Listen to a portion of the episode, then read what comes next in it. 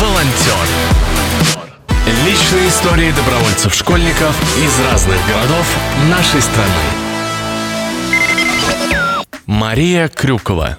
19 лет. Город Феодосия. Опыт в добровольчестве. Более пяти лет. О первом опыте волонтерской работы. Я пришла волонтером, я не знала, что это такое, я не была волонтером, я просто пришла на первое мероприятие. Мне дали две команды участников фестиваля.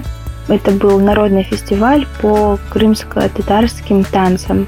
А мне дали самые большие команды, больше, чем по 30 человек. Я должна их была провести по музеям, сводить их в столовую, расселить, показать город, отвезти на место соревнований, забрать, зарегистрировать. И, в принципе, это было для меня все непонятно, но просто, мне кажется, первое мероприятие, если оно удачное, то волонтер дальше продолжает работать в этом. Мое первое мероприятие было ярким, запоминающимся, оно было на несколько дней и, в принципе, дало хороший толчок во всей этой сфере. О переживаниях. В начале, когда я только начинала заниматься волонтерством, я переживала о том, что как пройдет мероприятие, как я отработаю, как э, я выполню поставленные задачи, что для себя из этого получу, как вообще будет в дальнейшем работа складываться, смогу ли я найти общий язык с коллективом, смогу ли я развиваться в этом.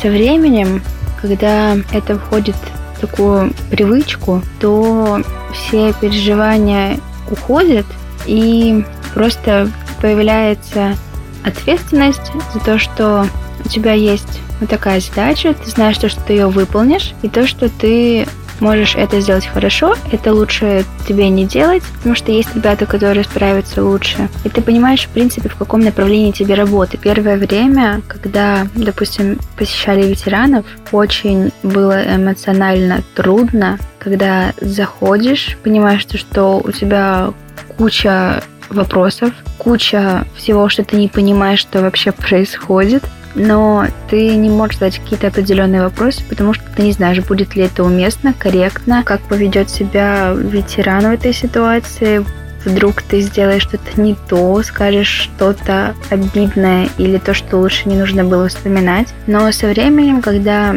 приходит опыт, каждому ветерану понимаешь, на какие темы разговаривать, что и как. Что дает волонтерство?